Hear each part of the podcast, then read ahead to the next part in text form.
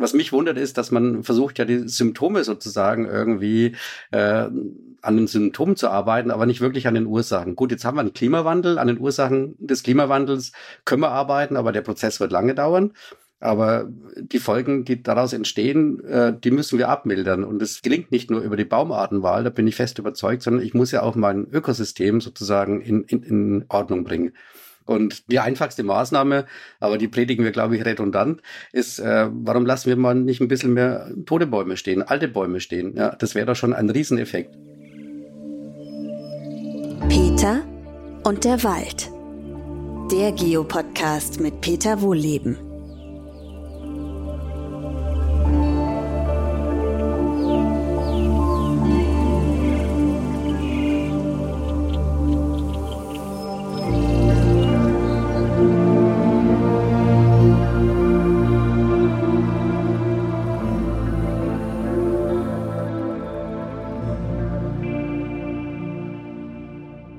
Willkommen zu einer neuen Podcast-Folge, diesmal mit einem schon bekannten Gesicht bzw. Ton, nämlich Professor Dr. Erwin Hussendörfer von der Hochschule Weinstefan. Äh, ähm, er äh, lehrt dort Waldbau, ökologische Genetik, forstliches Vermehrungsgut, Natur, naturgemäße Waldwirtschaft. Ökologische Genetik ist das Stichwort, das hört sich trocken an, ist aber eine ganz coole Sache, weil es darum geht, wie Bäume lernen, Erinnerungen speichern und diese ganzen Dinge. Und weil das so spannend ist, haben wir uns beim letzten Mal, als wir uns vor ein paar Wochen unterhalten haben, verabredet, das müssen wir nochmal in, in einer extra Folge machen, weil es ist wirklich unfassbar, was da draußen im Wald passiert. Man kriegt es halt nicht so richtig mit. Also, erstmal herzlich willkommen, Erwin. Guten Morgen. Schön, dass du wieder an Bord bist. Ähm, für mich, ähm, also schönstes Walderlebnis fragen wir jetzt nicht nochmal ab. Das hast du vor ein paar Wochen schon mal gesagt. Das war das Gewitter in, in den ukrainischen Ur Buchenurwäldern, wo dann dicke Äste abgebrochen sind, wo alle Leute sich die Hosen voll machen würden. Und du fandest es zumindest hinterher sehr schön, was ich übrigens gut nachvollziehen kann. Aber ich fasse es nur nochmal zusammen. Das gab mir das Urvertrauen in den Wald. ja, genau. Deswegen heißt er vielleicht auch Urwald. Oder so. Und was ich halt wirklich toll fand, ich habe aus unserem letzten Gespräch wahnsinnig viel gelernt. Und das ist das, was ich liebe ähm, an äh, Wissenschaft, äh, dass man ab und zu sein eigenes Weltbild in zumindest in Teilbereichen über den Haufen werfen muss. Also letztes Mal, ich rekapituliere es nur mal kurz, diese Zwieselbildung, also Buchen bilden zwei Haupttriebe, oder andere Bäume natürlich auch, aber du hast es auf Buchen bezogen gesagt. Äh, ich hätte gedacht, das ist ein Fehlverhalten, weil das ist eine Sollbruchstelle, da brechen Bäume häufig auseinander, die werden dann oft nicht so alt. Und du hast es als Vorteil beschrieben, weil solche Bäume sich anscheinend äh, auch besser vermehren können. Und dort, wo es ein Nachteil ist, nämlich dort, wo es viel Schnee gibt, wo die Bäume leichter auseinanderbrechen, da lassen es einfach sein. Das wusste ich nicht. Ne? Das sind so Details, wo ich denke, ach Mensch, und ich habe immer erzählt, dass die sich eigentlich nicht richtig benehmen. Eigentlich sind die schlau. Ne? Also das können wir natürlich über die Definition von schlau ähm, uns unterhalten. Und wir sind schon mit einem Thema drin. Äh, ich übergebe dir gleich das Ruder, das kannst du alles viel besser. Das war das der Punkt, Bäume können lernen. Und das im Zusammenhang mit dem Klimawandel wird ja immer gesagt, okay, wir brauchen neue Baumarten.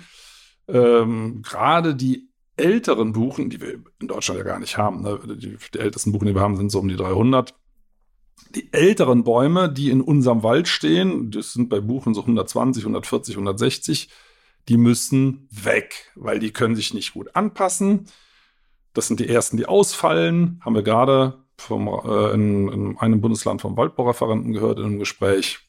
Die Wälder müssen verjüngt werden, die Alten, Alten haben es nicht drauf. So, Erwin, stimmt das?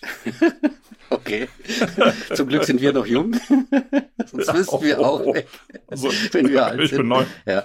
Also ich, ich habe mal, mich schon reproduziert, ja, ja, ich könnte jetzt eigentlich. Vielleicht weg, nur eine, eine, kurze Bemerkung zu der Aussage, dass die Alten das nicht mehr aushalten.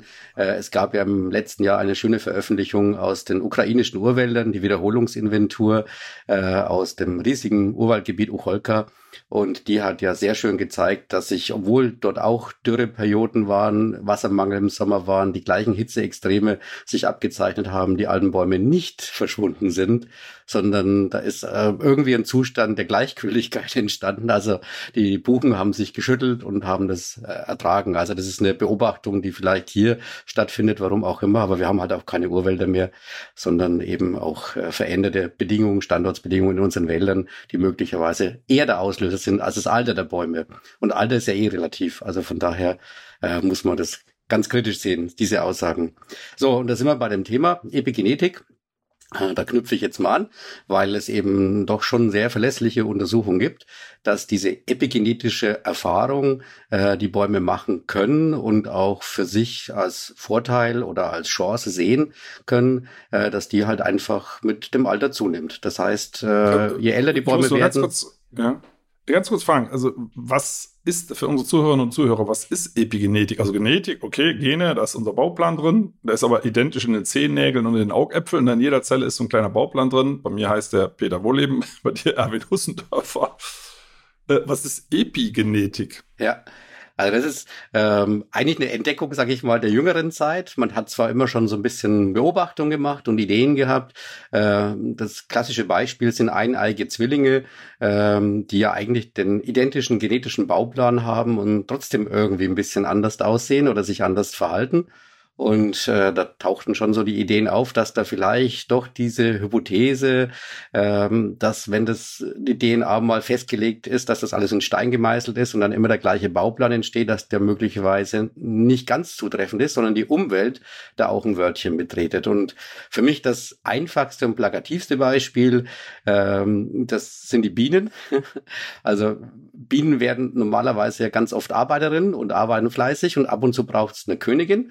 Und und die Entwicklung einer Königin kann man induzieren, indem man ihnen besonderes Futter gibt, Chili Royal, also einen hochwertigen äh, Eiweißstoff. Und wenn die Bienen äh, diesen aufnehmen, dann entwickeln sie sich zur Königin. Und da weiß man mittlerweile, dass das epigenetische Effekte sind. Das heißt, eine bestimmte Region auf der DNA, äh, Bauplan des Lebens, wird stillgelegt und ein anderer aktiviert und dann entwickelt man sich eben zu einer Königin. So, das ist das Geheimnis der Epigenetik wusste man vorher auch nicht, dass das epigenetische Prozesse sind. Und ich erkläre es immer so, äh, wir haben die DNA sozusagen als Festplatte vor uns liegen und da gibt es den Bootsektor. Der Bootsektor, der entscheidet, ob es ein Peter Wohleben oder ein Erwin Hussendörfer oder eine Buche wird. so ist es halt.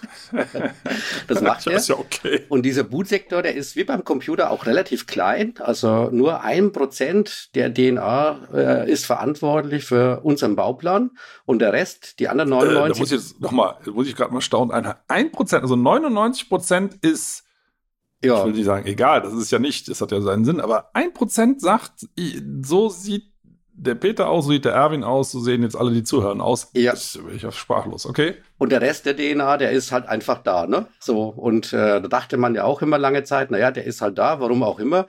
Und dann gab es natürlich schon verschiedene Beobachtungen, Sicherheitsgründe, Kopienablage und so weiter. Und mittlerweile hat man dann irgendwann mal bemerkt, ah, da passiert ja irgendwas. Und man hat unter anderem auch bemerkt, dass eben da auch bestimmte Regionen auf diesen 99 Prozent, die eigentlich inaktiv sind, die werden plötzlich aktiviert und dann passiert was anderes. Aus dem Forstbereich gibt es dann ein ganz schönes Beispiel, und zwar die Kollegen in Norwegen, die haben Fichten aus dem nördlichen Teil Norwegens in den Süden gebracht und dort künstliche Plantagen oder Plantagen angelegt, also künstliche Samenproduktionsstätten, äh, weil da die Umweltbedingungen günstiger sind. Ne? Die fruktifizieren da häufiger, da wachsen die besser. Im Norden tun die da, tun die das vielleicht nur alle 10, 15 Jahre, weil es einfach kühl und unwirtlich ist und Samenproduktion kostet Energie. Also hat man die in den Süden gepackt und dann hat man die Samen angezogen, draus kleine Bäumchen äh, anwachsen lassen und die hat man wieder in den Norden gebracht. Und dann hat man festgestellt, hoppla, da stimmt was nicht.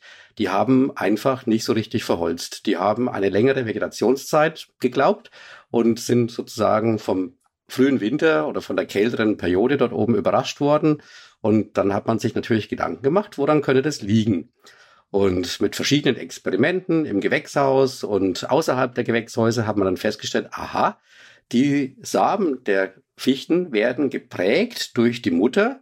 Äh, und die Mutter hat eben die Erfahrung gemacht, auch ich bin ja jetzt im Süden, ne, jetzt geht's gut, ich kann länger wachsen. Und diese Information hat sie den Kindern mit auf den Weg gegeben. Also in die Samen sozusagen herübergeschrieben. Und äh, das Ergebnis war natürlich dann fatal, weil wenn man sie in den Norden gebracht hat, dann wussten die das ja erstmal nicht, dass äh, im August schon kalt werden kann, ne? sondern die dachten, na ja, das ist jetzt bis September, Oktober schönes Wetter und sind mal kräftig weitergewachsen. Die verholzen dann nicht richtig, die schließen die Knospen nicht richtig und damit war sozusagen ihr Schicksal besiegelt. Ja. Und diese Beobachtung, die hat, haben auch andere gemacht. Zum Beispiel Landwirtschaft hat man festgestellt, dass man bestimmt äh, Getreide zum Beispiel, dass man das äh, Trockenstress, jetzt sind wir beim Thema, ne? wenn man die sozusagen äh, Trockenstress aussetzt, dass bestimmte Individuen auf einmal plötzlich mit dem Trockenstress besser zurechtkommen, weil die intensivere Wurzeln bilden oder sich besser schützen gegen Hitze. Und tatsächlich wird diese Information auch an die nachfolgende Generation weitergegeben. Das Problem daran ist ein bisschen, deswegen äh, ist es für die landwirtschaftliche Züchtung nicht so interessant, dass diese epigenetische Prägung, wie wir es meistens nennen, äh, dass die sozusagen nicht ähm, so fest oder so stabil ist wie der Rest des Bootsektors. Das heißt, es ist nicht immer sicher, ob die tatsächlich weitergegeben wird. Es wird auch nicht an alle weitergegeben. Und es kann sein, dass es nach ein, zwei, drei Generationen wieder ins Archiv wandert. Warum auch immer. Naja, wenn sie es nicht bewährt hat, wie bei den Fichten aus dem Süden, die in den Norden kommen, die können nicht sagen, kannst du vergessen, diesen Ratschlag. Das, und zwar wirklich vergessen, ne? genetisch vergessen. Ist auch cool. Äh, ich habe in dem Zusammenhang mal eine Frage, und zwar, ich habe mal gelesen, dass äh, auch Bakterien bei Bäumen äh, Gene an- und abschalten oder aktivieren können. Ne? Ich weiß nicht, ist an- und abschalten richtig? Äh, oder wie drückt ja. man das aus? Ja, an- und abschalten können. Ist das, nennt man das auch, fällt das auch unter Epigenetik, ähm, wenn die Bakterien anfangen, also wenn quasi von außen jemand rumfuscht? Ja, also das sind ja auch Beobachtungen bei, bei Stressfaktoren, wenn von außen irgendwas kommt, ne, äh, dass dann durchaus solche Prozesse induziert werden können. Äh, das können Bakterien sein, das können auch extreme Temperaturen sein, das können natürlich, jetzt sind wir wieder bei den Bodenstoffen, ne, äh, die ja keiner so richtig glaubt, sein, die sozusagen diesen Prozess anstoßen. Also da fischt man noch gewaltig an der Oberfläche, weil man merkt, dass da Prozesse induziert werden, die tatsächlich mit dem An- und Abschalten von Genen zu tun haben. Das kann man auch beobachten. Ähm, da gibt es verschiedene Möglichkeiten zu sehen, wie das passiert. Und das Spannende ist, wenn man das mal, es gab ein, eine Untersuchung bei, bei Pappel, bei sehr alten Pappeln, und da hat man festgestellt, dass die epigenetische Variation deutlich äh, die genomische Variation übertrifft. Das heißt, da ist viel mehr passiert durch Epigenetik, als eigentlich durch Variationen der Baum schon mit auf dem Weg hatte. Und man hat sogar festgestellt, dass die Äste sich unterscheiden können. Also äh, zwischen einem Ast, sag ich mal, in der Sonne und einem Ast in der Schatten können epigenetische Unterschiede festgestellt werden. Ja, klar, der eine wohnt ja im Schatten und der andere äh, im Licht. Ne? Der, dem einen ist es kühl und dem anderen ist es zu heiß und der muss sich irgendwie unterschiedlich damit zurechtfinden. Und das sind so spannende Effekte, die man da beobachten kann. Das hat natürlich den Vorteil, dass, dass die Samen von diesem Baum eine irre Bandbreite haben. Ne? Von Schatten bis Sonne alles dabei und das lokale Klima sich ändert. Das ist ja immer noch ein Unterschied zum Klimawandel. Das beachten ja viele auch nicht, dass äh, wie das lokale Klima wird, das ist ja praktisch nicht vorhersehbar, in, wie das in 30, 40, selbst in 10 Jahren ist. Ne? Äh, man kann ja immer nur sagen, es wird global im Schnitt wärmer. Ich glaube, darauf kann man sich einigen. Aber was das lokal exakt macht, weiß man ja nicht. Von daher ist es gar nicht schlecht, dass die Bäume streuen. Ne? Ja. Also selbst ein Einzelbaum dann ähm, von Schatten Sonne eigentlich alles bieten kann. Ja, ja, das hat man beim letzten Mal ja schon angesprochen, ne, dass so diese genetische Vielfalt im Saatgut, die ist ja äh, jedes Jahr anders. Und natürlich spielt dann auch die Epigenetik eine große Rolle. Äh, was man halt nicht verlässlich weiß äh, oder was natürlich auch von Natur aus irgendwo sinnvoll ist, ist die Frage, wird all diese Erfahrung, die ein Baum sammelt, tatsächlich an die nachfolgende Generation weitergegeben oder nicht? Also in ihrer Ausprägung. Gespeichert ist sie meistens, ne? also die Festplatte wird sozusagen eins zu eins kopiert aber ob die Aktivierung dieser Gene tatsächlich auch dann sozusagen weitergegeben wird, das, äh, da, da streut es gewaltig. Also in einem Teil des Samens ja, in einem Teil des Samens offensichtlich nicht. Aber das ist ja auch sinnvoll, weil ich meine, so ein einmaliger Effekt, wenn das so schnell geht, das ist wirklich ein Prozess, der geht ganz schnell also von Jahr zu Jahr sozusagen, äh, der kann natürlich fatal sein, weil wenn du dir vorstellst, es hat ein warmes Frühjahr und äh, der Baum denkt, naja, das bleibt jetzt immer so und alle Nachkommenschaften würden jetzt auf Wärme gepolt werden und es wird tatsächlich anders, dann würden die alle absterben. Ja. Und so gesehen ist natürlich eine tolle Erfindung der Natur, dass nur ein Teil diese Information tragen und der andere Teil die alte Information oder eine andere, weil nur dadurch äh, kann es halt passieren, dass sozusagen diese Anpassungsfähigkeit erhalten bleibt. Ne? Und die Historie, das ist ja auch immer die Frage, wir haben ja da schon drüber diskutiert, holt man jetzt Vermehrungsgut aus dem Süden, aus Südfrankreich oder aus Spanien, äh, weil man glaubt, dass die wärmetoleranter sind. Ähm, und naja, wenn man sich so ein bisschen überlegt, das ist so mein Gedankenspiel, äh, es gibt nämlich eine Untersuchung, die gezeigt hat, dass die epigenetische Variation der Buche aus Spanien gar nicht so groß ist oder sogar kleiner ist als die äh, der Buche, die in Deutschland untersucht worden ist. Jetzt stellt man sich natürlich die Frage, warum ist das so, ne? Äh, und naja, wenn man so drüber nachdenkt, dann kann man sich ja vorstellen, äh, viele unserer Waldbäume sind ja während der Eiszeiten im südlichen Gefilden gewesen und ein Teil davon ist dann zurückmarschiert. Jetzt nehmen wir mal das Beispiel Tanne, äh, Schweiz und Baden-Württemberg. Die kam aus Mittelitalien und ist dann durch die Po-Ebene durchgewandert und dann ist sie über die Alpen drüber gewandert. Der höchste Punkt in der Schweiz, der nachgewiesen ist, ist der Simplon-Pass mit äh, über 2000 Meter, wo die Tanne da drüber geklettert ist. Und die weiß ja nicht, äh, was danach kommt. Ne? Äh, ich muss nur gerade einhaken, weil ich habe immer gedacht, schön was dazu gelernt, dass die links und rechts um die Alpen rumgewandert sind, die Baumarten, aber die Weißtanne ist tatsächlich über die Pässe gestiefelt sozusagen mit Hilfe ja. der Vögel und Wind und wie auch immer. Ne? Ach, ja. Also die ist da hoch, ne? Erst aus der Po-Ebene, mhm. dann darauf und die weiß ja nicht, was hinten kommt. Die weiß ja nicht, ob die Erde eine Scheibe oder eine Kugel ist. Das heißt, fällt man runter oder kann man weiter wandern. Äh, und dementsprechend äh, ist sie dann ins Wallis rein gewandert über den Simplon-Pass und Wallis ist ja ein Trockental, also auch da musste sie sich wieder anpassen. Und das kann ja nur passieren, weil Mutation, das würde zu lang dauern. Das funktioniert nicht. Das geht nur über epigenetische Prägung. Und wenn ich jetzt eine Weißtanne, Tanne, Weißtanne, Weißwanne, eine Weißtanne in den Wald holen würde, äh, aus einer anderen Region, weil ich sage, na ja, vielleicht ist da ein bisschen was dran, ne? dann würde ich ja immer eine mir in den Wald holen, wo ich denke, na ja, die hat schon ganz viele Wanderungen hinter sich, weil die hat eigentlich doch viel mehr Erfahrung gesammelt, als die, die immer in Spanien geblieben ist. Die spanische Herkunft, die hat ja eigentlich nie diese Stresserfahrung gemacht, dass man über die Alpen muss oder dass man ein Trockental überwinden muss oder dass man am Bodensee steht und nicht weiterkommt und sich überlegen muss, ob man links oder rechts rumläuft und solche Dinge. Und ähm, ich, ich vergleiche das immer mit, mit, mit, mit Wandergesellen ne, in, im Handwerk. Äh, also wenn ich eine Zimmerei hätte, was ich nicht habe, aber wenn ich eine hätte und ich müsste einen Gesellen einstellen oder eine Gesellin, dann würde ich natürlich immer gucken, hat äh, die oder der viel Erfahrung gesammelt im Lauf seiner Zeit vorher. Ne? Weil ich kann ja einen Auftrag kriegen in den Alpen, dann müsste ich einen südländischen Stil bauen oder ich könnte einen Auftrag in Norddeutschland, dann müsste ich ein Reddach bauen äh, und dann suche ich mir natürlich jemanden, der viel Erfahrung gesammelt hat und genau das Gleiche äh, würde ich bei Waldbäumen auch so sehen. Ne? Wenn die weiter gewandert sind, viel Erfahrung gesammelt haben, müssten die eigentlich viel mehr epigenetische Prägung abgespeichert haben. Cool, ne? es ist, ja, es ist super cool. Äh, vor allem, ähm, das schließt schon die nächste Frage für mich an. Ähm, also bleiben wir bei der Weißtanne, die da über den Pass gefahren hat. Ich finde das Bild einfach schön mit dem Kopf und dann wieder die Trockentäler im Wallis abgestiegen ist und so weiter und so weiter und ist dann irgendwann mal im Schwarzwald oder keine Ahnung. Übrigens, bei uns gibt es ja wahrscheinlich auch heimische Weißtanne. Ich weiß gar nicht, wie weit ist die aktuell, wie weit hat die sie überhaupt geschafft nach der Eiszeit jetzt ohne menschliche Hilfe in den Norden zu wandern? Wo ist die aktuell? Wo ist die Wandergrenze von der Weißtanne?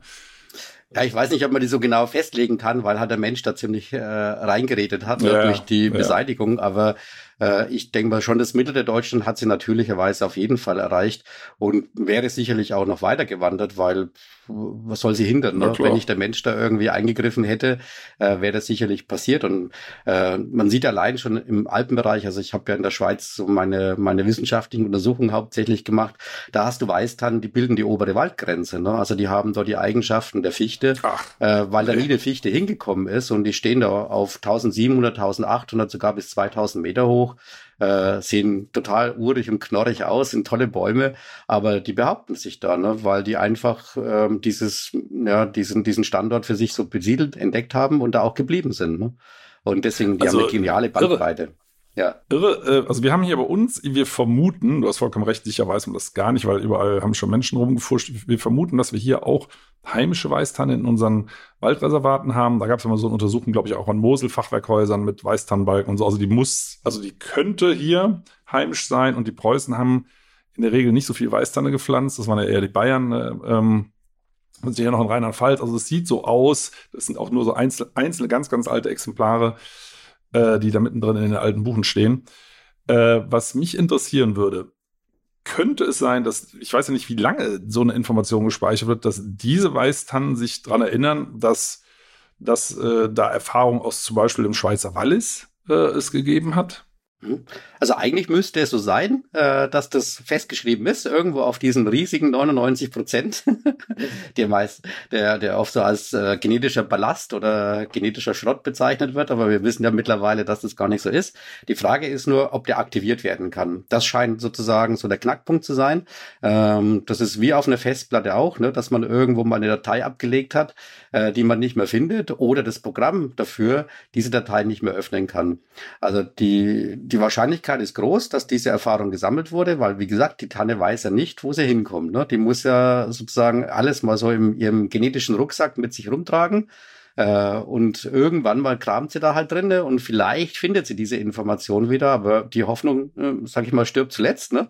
Äh, ich kann mir schon vorstellen, dass dieses Potenzial da auch reaktiviert werden kann. Ja, wenn der Umweltstress oder wenn die Umweltsituation lang genug so einwirkt, ist die Wahrscheinlichkeit relativ groß. Ja.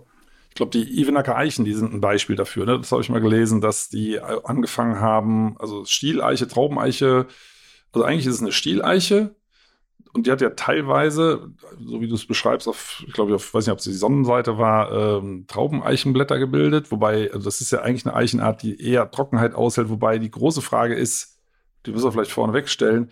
Gibt es wirklich zwei, diese zwei Eichenarten, weil die hybridisieren, das heißt, sie vermischen sich überall? Oder sind das vielleicht einfach nur unterschiedliche Erinnerungskohorten, sage ich mal, Gruppen, die äh, mal so, mal so machen? Oder ist das mittlerweile geklärt? Sind das echt scharf nein, nein, zwei ich Arten? Glaub, da geht in der, in der Wissenschaft die, äh, die Diskussion ist, ist, ist immer noch munter am Laufen. Ähm, ja. Also da, ähm, ja, also wenn du mich persönlich fragst, sage ich, na gut, das ist eine, eigentlich eine, eine Art mit zwei ausgeprägten Ökotypen, die sich auch fleißig mischen, weil das wäre halt einfach so, wenn zwei Arten sich kreuzen, dann sind es ja eigentlich, und, und wieder fertile Nachkommen bringen, dann sind es ja eigentlich keine, keine eigenen Arten mehr, sondern äh, dann sind es halt Subspezies oder äh, ich sage immer Ökotypen. Das ist ein schöneres Wort, äh, weil die halt verschiedene Nischen besetzen. Und äh, wir untersuchen ja im, immer wieder laufend äh, Eicheln äh, aus Eichenbeständen heraus im Zusammenhang mit forstlichem Vermehrungsgut. Und da haben wir auch zum Beispiel festgestellt, dass der Anteil äh, tetraploider Eichen, also das heißt, die einen doppelten Chromosomensatz und wahrscheinlich aus Hybridisierung kommen, dass der deutlich höher ist, als wir vorher vermutet haben. Also da scheinen irgendwo immer wieder so Mischungen zu laufen, die äh, die man vorher gar nicht so auf dem Schirm hatte. Ne? Und plötzlich zeigt einem die Natur, wir versuchen da immer wieder mal was Neues, weil ja wir ja nicht wissen, wie es weitergeht. Ne? Das ist ja das Spannende. Und, weil die, die Ebenacker Eichen, diese tausendjährigen Eichen, da kommen wir gleich wieder auf die, die diese epigenetischen Effekte. Das sollen aber Stieleichen sein, ne? mhm. oder? Also, äh, das ist also keine, keine Hybride. Ja. Oder, weil, die, weil das, der Punkt ist ja, äh, umso überraschender ist es ja dann, dass die eben Traubeneichenblätter zumindest teilweise ausgebildet haben, in den trockenen Jahren auf einmal, also auf diesen trockenen Ökotyp umgestiegen sind, was ja eigentlich dann nicht möglich sein dürfte. Ne? Und glaube ich sogar Blätter, Einzelblätter gefunden wurden, die äh, so aussehen wie von einer Pyrenäen-Eiche.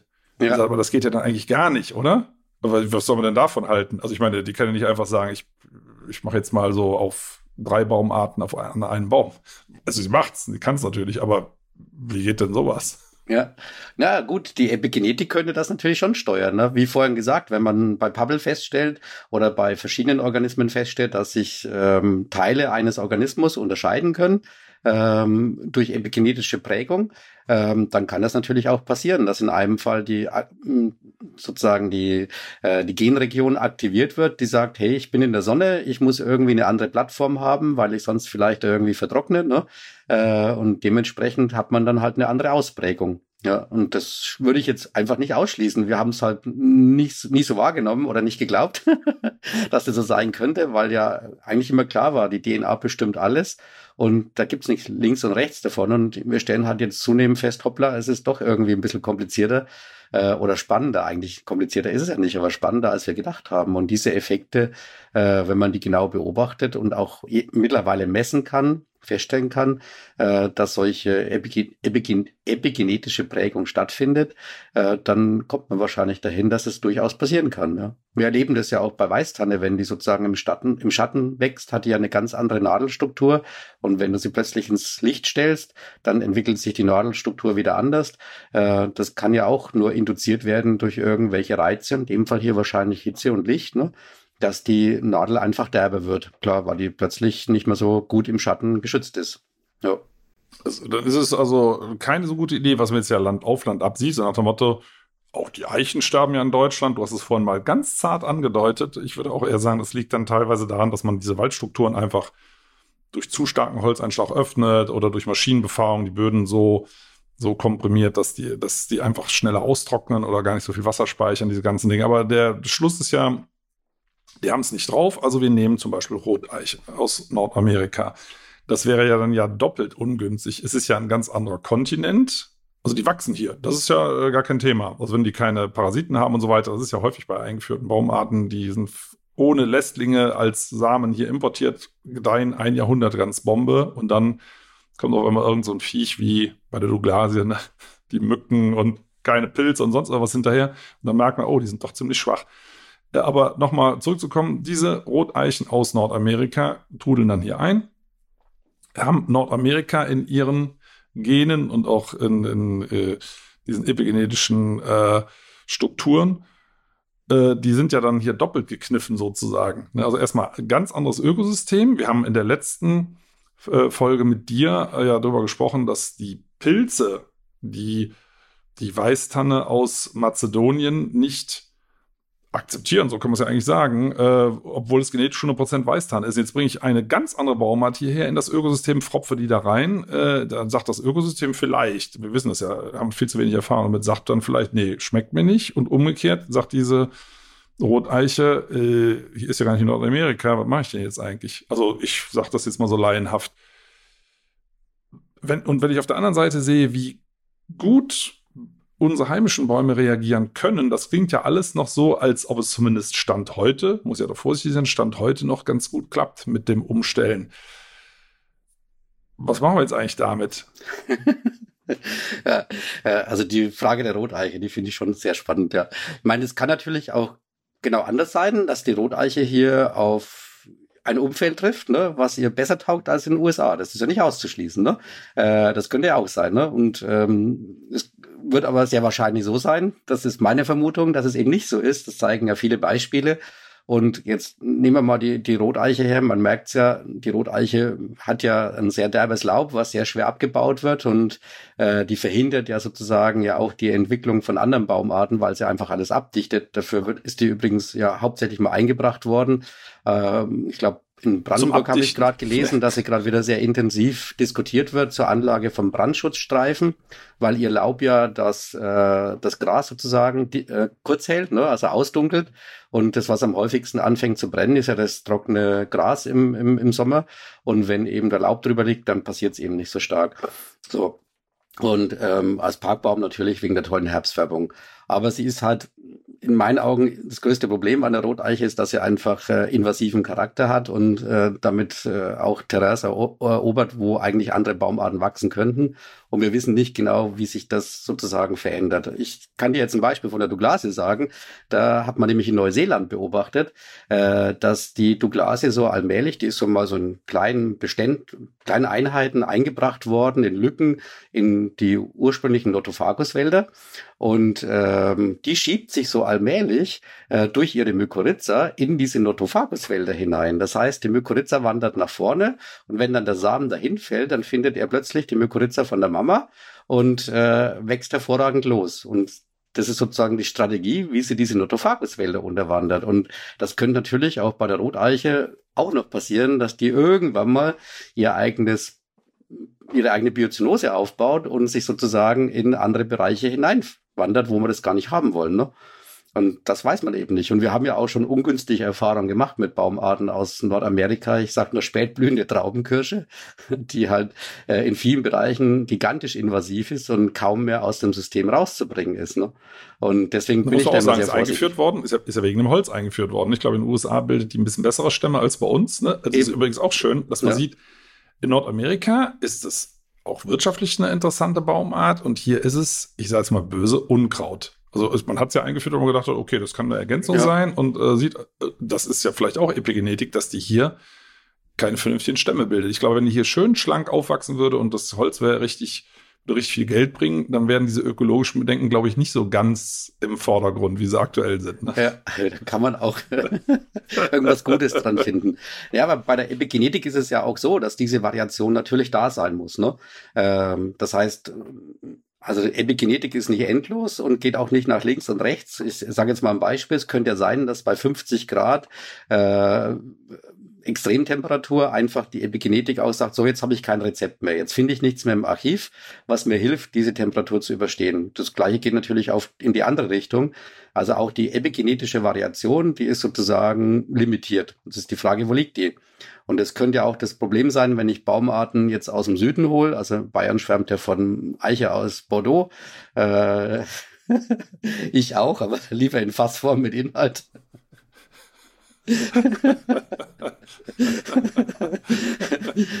in Form von Rotwein. Soll gut sein, habe ich mir sagen lassen. Ähm, so, wenn man die hierher holt, äh, dass die sozusagen eine ganz andere epigenetische Prägung hat und plötzlich mit den extremeren Temperaturen, die ja auch bei uns passieren können Richtung Kälte, äh, gar nicht klarkommen. Das muss ich auch im Auge haben. Es ist ja nicht nur die eine Seite, dass es wärmer wird, sondern es ist ja die andere Seite, dass es natürlich auch äh, bei uns immer noch kalte Winter geben wird und Spätfröste. Und mit dem muss ich auch zurechtkommen. Das heißt, äh, ich kann natürlich das eine hoffen, dass das sich verbessert, aber wenn das andere nicht passiert, dann ist es auch sonst. Wenn ich mir, ich habe mich mal mit, mit Mykorrhiza beschäftigt und weißt du ja. Also muss ich dazu sagen, Mykorrhiza sind diese Pilze, die in der Symbiose mit den Wurzeln eingehen, für alle, die zuhören. Wir haben du hast den Begriff zwar beim letzten Mal schon mal erläutert, aber ich sag's sicherheitshalber noch.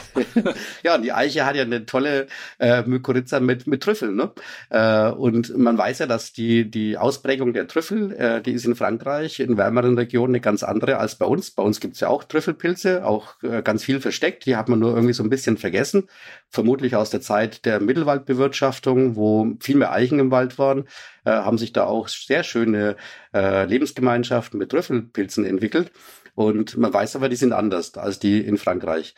Und jetzt frage ich mich, wenn die Eiche herkommt, ob die sich überhaupt mit denen vergesellschaften kann oder ob die dann wieder auch andere Dinge auslöst, dass sie meinetwegen die heimischen Trüffelarten verdrängt und äh, unsere Eichen dann gar nicht mehr die richtigen Partner finden. Das könnte ja auch sein. Also wir gucken ja immer nur das oben an, aber wir gucken nie das unten an. Das heißt, was bewirken diese eingebrachten Bäume sozusagen in den unterirdischen Lebensgemeinschaften? Und wir haben es am Anfang ja schon erwähnen so ein bisschen. Äh, das ist ja eigentlich so das, wo es prickelnd wird. Äh, intakte Böden, intakte Strukturen in unseren Lebensgemeinschaften unterirdisch äh, scheinen ja im Klimawandel äh, doch immer mehr Bedeutung zu gewinnen. Ja. Und wenn wir da anfangen reinzupfuschen, hm, weiß ich nicht, wie das ausgeht. ich, ich wage eine ja, Prognose. Ich wage eine Prognose. Ja, okay. Wie immer im Garten. Wenn ich immer am Gemüsegarten irgendwas einbringe, was nicht reinpasst, ne, äh, dann gibt's halt äh, Unfug oder kein Salat. Der wächst Und dann die Frage nicht. ist halt, warum sollte man das Risiko eingehen? weil ich meine, das wird ja gemacht. Das wird ja Land auf Land ab auf großen, also zunehmend ja sogar. Also dieser, ähm, also früher hieß es ja Fremdländeranbau, dann heißt es, hieß es ja Gastbaumarten, jetzt äh, aktuell heißt es assistierte Migration, ne?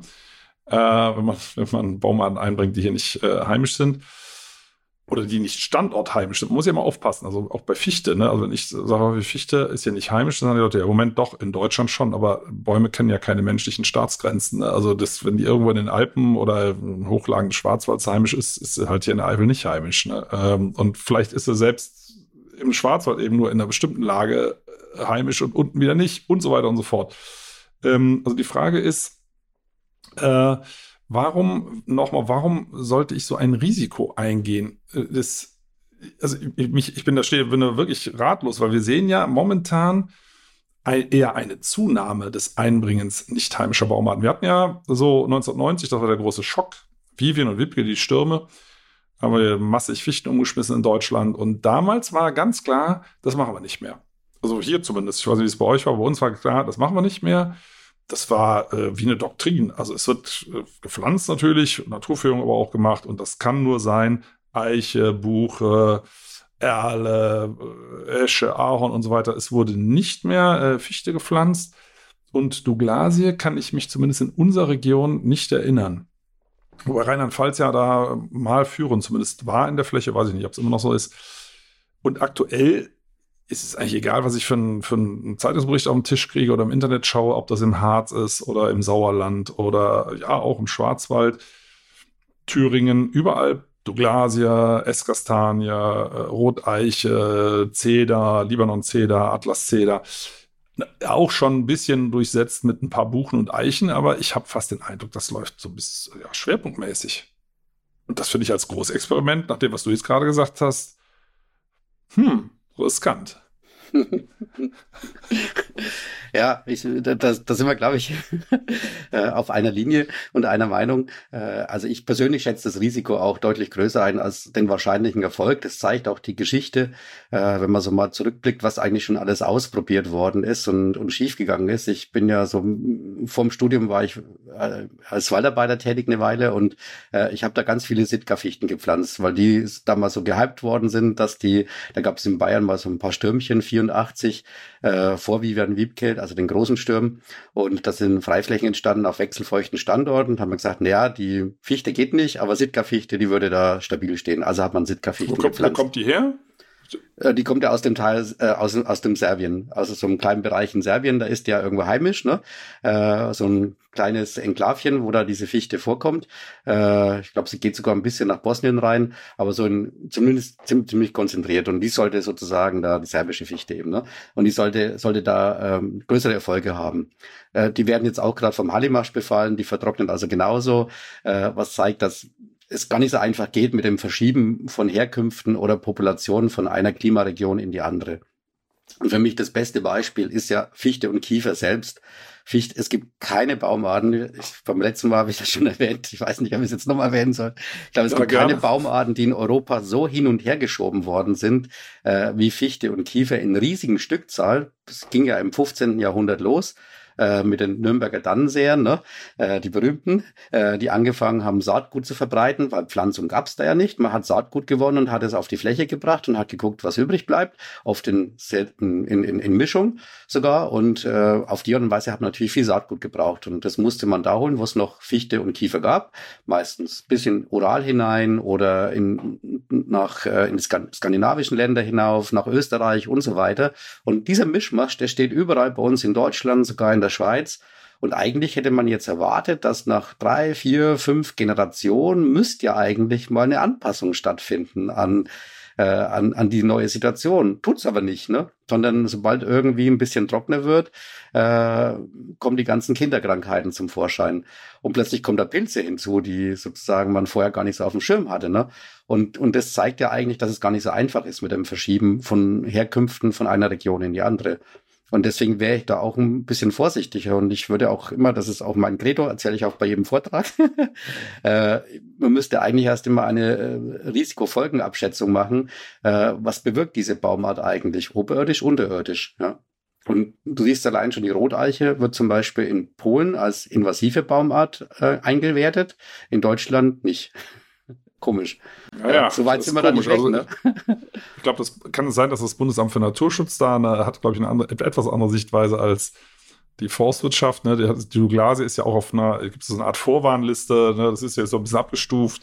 Man ist ja da ein bisschen vorsichtig, aber ähm, weiß ich, Roteiche steht dann wahrscheinlich auch drauf, oder? Weiß ich jetzt aber nicht so genau. Ja. Dieser Liste muss, müsste dann ja eigentlich so sein. Ja, die große Gefahr ist ja immer, was dann sozusagen als Folgewirkung übrig bleibt, ne? weil die Schäden, die dann, die Schäden in Anführungszeichen, also die Veränderungen im Ökosystem, die ja passiert sind, die musst du ja dann auch wieder irgendwann mal korrigieren. Und also ich habe das mal zufällig gelesen. Ich, ich bin ja auch so ein bisschen Hobbygärtner äh, und baue meine Kartoffeln selber äh, und da aber, äh, arbeite sehr gerne mit Gründünger, weil ich natürlich biologisch und ähm, dann habe ich mal irgendwo gelesen, dass das gar nicht so einfach ist, dass man da sehr vorsichtig sein muss, weil man kann sich mit bestimmten Düngerarten, also Gründüngungsarten, also eigentlich Pflanzen, die man sich da reinholt, kann man sich aber auch bestimmte Bakterien sozusagen mit reinholen, die dann das Bodenlebenwesen total durcheinander bringen. Und man muss da schon ganz arg aufpassen, wo das äh, sozusagen das Saatgut für diese Gründung gewonnen ist und wie das sozusagen zusammengestellt ist, dass man da nicht sein eigenes System durcheinander bringt. Und genauso stelle ich mir das im Wald halt auch vor. Ne? Ähm, ist ja auch mit, mit Humusbildung und so weiter, äh, CN-Verhältnisse, das heißt das Verhältnis zwischen Kohlenstoff und, und Stickstoff bei der Abbau bevorzugt natürlich andere Organismen, Mikroorganismen, andere Regenwürmer, die das Ganze zerlegen müssen und so weiter. Das heißt, wir verändern ja permanent irgendwas durch das Einbringen von anderen Baumarten und das beobachten wir einfach gar nicht oder respektieren es gar nicht. Ne? Und das finde ich eigentlich das Gefährliche dran. Und ich weiß nicht, ob wir das wieder heile kriegen, wenn wir es mal durcheinander gebracht haben. Hm. Schwierig, ne? So sieht man so das Thema Eschentriebssterben, eingeschleppte ähm, Pilze aus anderen Regionen. Aber äh, da will ich gar nicht drauf raus, sondern ähm, auf, die, auf die großen Veränderungen, die da gerade laufen. Also aktuell zum Beispiel, das sieht man halt auch immer, das macht ja nicht jeder Betrieb so, aber man sieht es auch in Staatswäldern, dass Oberboden abgeschoben wird mit der Planierraupe, dass sogar gepflügt wird im Staatswald und dann zum Beispiel im Rheinlandswald äh, Douglasien gepflanzt werden. Ne? Ähm, übrigens auch in FFH-Gebieten. Das sind ja die Gebiete, die nach dem Montreal-Abkommen auch zu den 30 Prozent Schutzflächen zählen. Also äh, ganz bizarre Sachen. Der Punkt ist, da sind ja keine bösen Menschen unterwegs, äh, sondern Leute, die überzeugt sind, wir helfen damit dem Wald. Ne? Muss man ja sagen. Also das davon denke ich jedem unterstellen, die gute Absicht. Der Punkt ist nur, äh, es ist ja eigentlich offensichtlich, selbst für Laien, dass das nicht gut sein kann. Und wenn man schaut, wie differenziert Bäume mit sowas umgehen und, und was ja alles so an Prozessen passiert, dann muss man sagen, die Bäume haben es eigentlich am besten drauf. Es gibt doch so einen wissenschaftlichen Ausdruck, der, der ist mir leider entfallen, dafür, dass man in Situationen handelt, in denen man nicht weiß, was zu tun ist, weil es einfach psychologisch äh, sich besser anfühlt. Da gibt es aber irgendeinen Ausdruck, ich weiß nicht, ob du den noch drauf hast. Also man handelt und macht eigentlich lieber das Falsche als gar nichts. Na, da gibt's doch. Du meinst, du verschlimmbessern? nee, nee, nee, nee, das ist, das ist ja. Das ist nicht wissenschaftlich, aber, aber das drückt sich aus. Äh, äh, so ein, ja, ja, genau. Irgend so ein, so ein, aber ja, das ist aus, aus der Not heraus, also ich weiß nicht weiter und dann mache ich irgendwas. Und den Eindruck hat man im Moment, weil es, ich glaube, das ist, das ist, da muss ein Umdenkprozess stattfinden, äh, dass man akzeptiert, dass die Natur im Zweifelsfall die besseren Lösungen hat, weil wir einfach das System nicht verstanden haben. Ne, wenn ich jetzt das von dir gehört habe, wie gut Bäume zumindest in gewissem Rahmen lernen können. Also Fichte ist ja auch, äh, offensichtlich, Fichte und Kiefer sind zunehmend außerhalb ihres Rahmens, waren die ja auch vorher schon, aber jetzt ist eben auch die Epigenetik am Ende wahrscheinlich, und vielleicht war es es immer schon. Ähm, und bei den anderen Baumarten, die ich jetzt reinnehme, äh, geht das Lotteriespiel von vorne los und die heimischen, ähm, die sind gerade dabei, ihre Strategien anzupassen.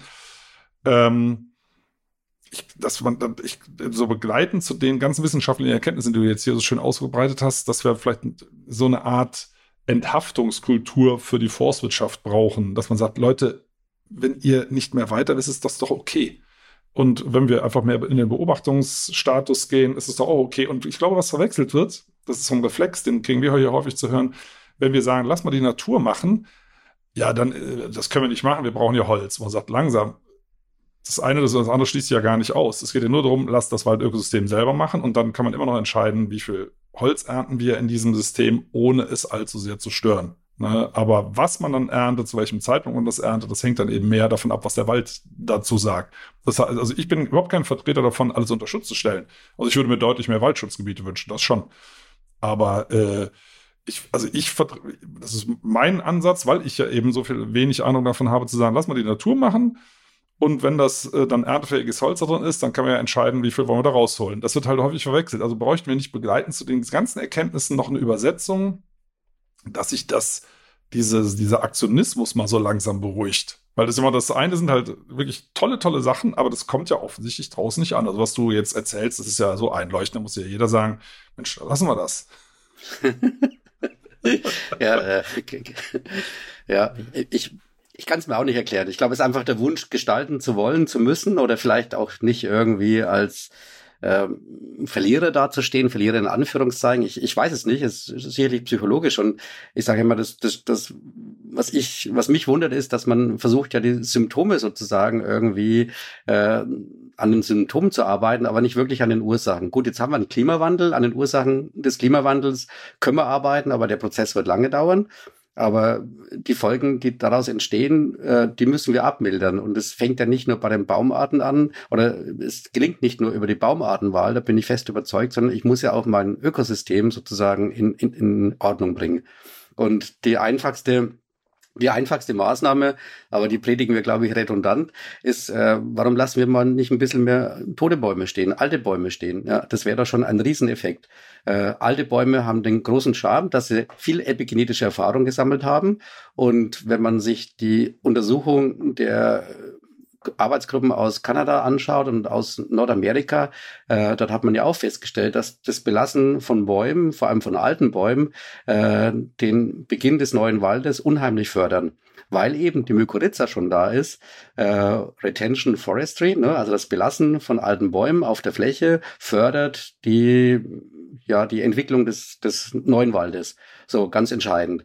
Und das sind so Dinge, die ich auch genauso wie du nicht verstehe, äh, warum man dann immer noch Tabula Rasa macht äh, und alles wegsägt aus Angst, es könnte absterben, dann stirbt es halt ab. das ist nicht so schlimm, aber wenn man es umsägt, ist auch tot. Motorsäge. Ich wollte gerade sagen, das also, ist so nach dem Motto, ich, das Haus kann brennen, deswegen reiß es lieber ab. Ja. Ökologisch gesehen ist es langweiliger. Äh, da müsste man mehr drauf achten. Und äh, dort wurde ja auch festgestellt, dass es zum Beispiel auch sich schon alle, alleine mal lohnt, irgendwo ein, ein, ein Stück Erde irgendwo anders hinzubringen, um eben zum Beispiel Mykorrhiza, Mikroorganismen reinzubringen. Also das Belassen von alten Bäumen wäre ganz, ganz wichtig. Das Belassen von Totholz wäre das nächste, was sehr wichtig wäre, weil es einfach ganz andere Strukturen schafft als Wasserspeicher. Es hat einen Kühlungseffekt. Ne? Du hast es ja wiederholt auch in viel, vielen, vielen Podcasts und in einem, in einem schönen Buch auch, äh, habt ihr das ja dargelegt mit Pierre zusammen äh, dass das ganz wichtige Elemente sind, die eigentlich zum Wald gehören. Und wir müssten eigentlich erstmal überlegen, wie stimmen Wälder her und nicht irgendwelche Produktionsstätten für Holz. Und das ist, glaube ich, das, was wir gerade wieder so im Kopf haben. Befahrung äh, ist ja auch so ein Thema, ne, wo ich mir denke, so, naja, wenn man alle 20 bis 30 Meter eine Demarkationslinie durch den Wald fährt, äh, wo wir gar nicht wissen, doch ein bisschen wissen wir schon, dass das nicht gut ist, aber äh, die Mikroorganismen haben wir noch nicht gefragt. Ne? Kommt der Regenwurm noch von links nach rechts? Äh, wissen wir nicht, ne? Äh, ich befürchte nein, wenn zu oft befahren wird, weil erstens ist es zu dicht, zweitens, man riecht's ja, ne? Das ist ja nicht gerade gut, was da geht. Äh, das ist ja auch, sind ja Bodenbildungsprozesse, die eher an eine Kläranlage erinnern als an, an Waldboden. Äh, also warum soll der von links nach rechts? Und damit schaffen wir Kompartimente, die sich nicht mehr austauschen. Äh, und, und das finde ich eigentlich viel gefährlicher. Und da denke ich, wir müssten wir schnell dran arbeiten, dass wir natürlich auch das System in Ordnung bringen äh, und nicht nur letztendlich die Baumarten austauschen wenn ich in meinem Blumentopf eine Pflanze abgestorben ist und ich lasse alles beim Alten und pflanze nur eine neue rein und da ist kein Leben mehr drin in diesem Blumentopf, dann kann ich eine neue reinpflanzen, die wird aber auch nicht überleben. Ne? Also, das also ist einfach so. Wenn man überlegt, was da, ähm, was, also so ein, so ein ähm, alter Wald ist, ist dann epigenetischer Wissenspeicher oder auch genetischer Wissenspeicher, wie auch immer. Ähm, es sind die alten Bäume. Es sind natürlich auch dieselben Effekte, finden, finden ja auch bei Pilzen statt, die ja auch sehr alt werden können. Ne? Also die finden ja bei allen Bodenorganismen, bei allen Organismen eigentlich, die im Wald leben, finden ja genau dieselben Bo äh, Dinge statt, die, die, du gerade bei den Bäumen so schön beschrieben hast. Also es ist ein irres Wissen gespeichert. Und das würde zu meiner letzten Frage überleiten. Ähm, aber beim letzten Mal auch schon mal ein bisschen diskutiert mit diesen Schutzgebieten.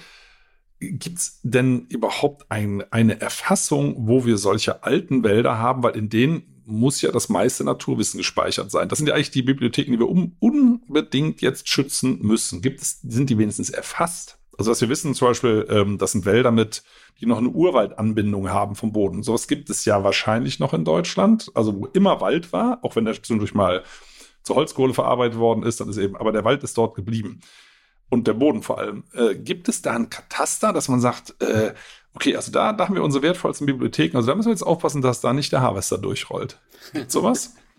Also ich denke, es gibt da die ausgewiesenen Schutzgebiete, die verschiedene Grund, Gründe haben, warum sie ausgewiesen sind. Ne? Aber äh, so Waldpartien, wo man tatsächlich sagen könnte, hey, das ist eine, das ist eine intakte Festplatte oder intakte Bibliothek, wo viel Wissen gespeichert ist, das man nutzen könnte.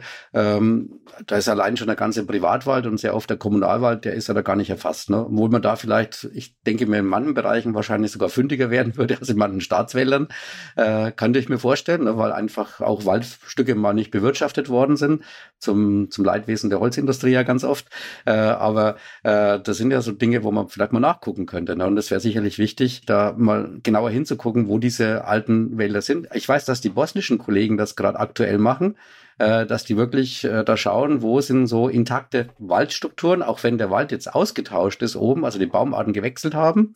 Aber wo ist der Waldboden noch so, dass man ihn tatsächlich in Richtung Urwaldböden schieben könnte, um sozusagen da jetzt zukünftig mit Baumarten zu arbeiten, die halt den Klimawandel besser überstehen, als da, wo die Böden schon degradiert sind, verändert sind. Äh, da werden solche Untersuchungen gemacht. Das finde ich unheimlich spannend. Aber die haben natürlich auch schon viel länger Erfahrung gemacht, dass wenn der Wald weg ist, dass dann die Umgebung um die um sie herum immer ungemütlicher wird, ne? Und das Wasser immer knapper wird. Und ich glaube, das das sind einfach so wichtige Themen, wo man in Zukunft dran denken sollte. Aber äh, so richtig arbeiten dran tut da, glaube ich, keiner. Ja. Nö, ja, das ist schade. Also das kann man, da können wir mal zwei Dinge festhalten. Äh, also A, wir sollten das dringend machen, äh, ne? eine Inventur äh, unserer genetischen Bibliothek, um es mal so zu sagen. Das ist ja fast schon despektierlich, weil wir ja noch ein bisschen und Wald ja noch was ganz anderes ist. Aber Allein deswegen wäre es schon wert. Und wir können festhalten, dass Bäume, je älter sie sind, desto mehr Wissen enthalten ist, Strategien enthalten sind und wir die unbedingt erhalten müssen. Erwin, ganz, ganz herzlichen Dank für das Gespräch. Es war wieder super bereichernd. Ich selber habe schon wieder einiges dazu gelernt. Ich, ich, kann nur sagen, also ich weiß nicht, ob du auch mal freie Vorlesungen machst, Vorträge ja sicher hier und da. Kann ich nur empfehlen. Äh, guckt euch das an, äh, hört euch das an. Äh, das ist eine tolle Bereicherung. Also vielen, vielen Dank, Erwin.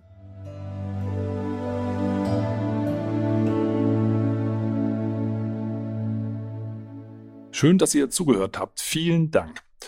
Und wenn euch die Folge gefallen hat, dann abonniert doch den Podcast einfach auf RTL Plus Musik, Apple Podcasts, Spotify oder irgendeiner anderen Plattform. Und über eine Bewertung bei Apple Podcast würde ich mich hier auch sehr freuen. Übrigens könnt ihr dort auch gerne kommentieren. In der Podcast-Beschreibung findet ihr auch einen Link zur Waldakademie. Da könnt ihr mal ein bisschen stöbern. Und jetzt gibt's zum Abschluss noch etwas Waldatmosphäre für zu Hause. Viel Spaß und bis zum nächsten Mal.